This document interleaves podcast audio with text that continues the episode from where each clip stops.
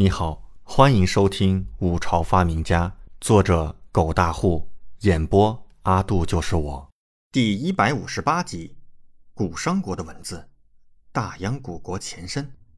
看到方才那贼人了吗？李准问道。晴儿摇摇头。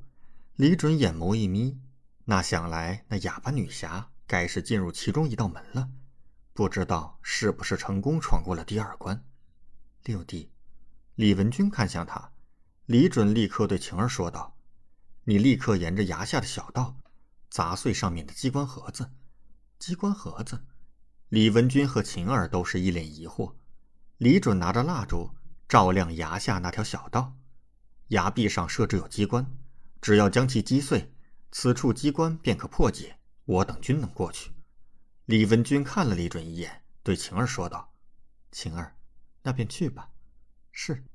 宫女晴儿接过李准递来的蜡烛，小心翼翼地走上那条小道。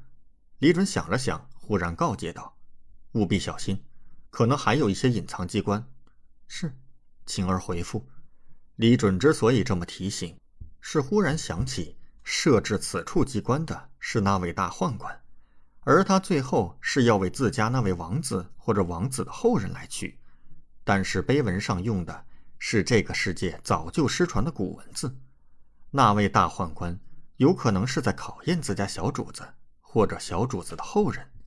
那么这样的话，想要击碎那机关盒子，恐怕会受到某些阻挠。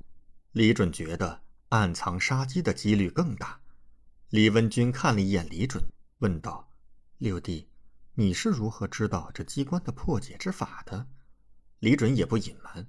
指了指崖下那块古碑，道：“都在上面写着呢。”李文君顺着李准所指方向发现了古碑，稍微吃惊了一下，走了过去。片刻后，更是一脸惊奇地看着李准：“六弟，你认得古商国的文字？这个是古商国的文字吗？”李准一愣。李文君点头：“古史记载，古商国存在于距今八百年前，位于中原西北，后古商国灭亡。”分裂为大央古国、齐国、鲁国、周国等四个国家。大央古国也是在四百年前覆灭的。那鲁国和周国三百年前再合并为今日的楚国。那碑文上面的文字就是古籍上记载的古商国文字，我不会看错的。李准一脸震惊，不愧是李文君呢，竟然知道的这么清楚。原来。大央古国竟然是分裂而来的，而这笔宝藏就是大央古国某个皇室后裔留下来的呀！怪不得对方会用古商国的文字，原来是人家老祖宗的传统。这种文字存世不多，现如今与古商国关联的齐国和楚国，对这种文字的认知也仅仅存在于古籍中了，已经失传了。六弟，你是如何识得这种文字的？李文君看着李准，眼神中充满了好奇之色。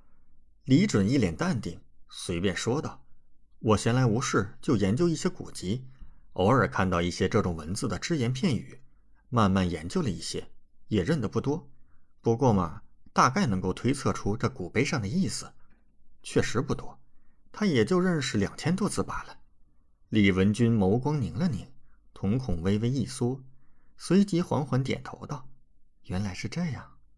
这时，两人听到声响，是去破解机关的晴儿遭遇了危险。不过，两人看的不是很清楚，这里的视线很是诡异，朦胧又灰暗。黄姐，她武功怎样？李准担忧道：“可别在这挂了呀。”放心，晴儿的武功很高，一般的危险不足为惧的。李文君道。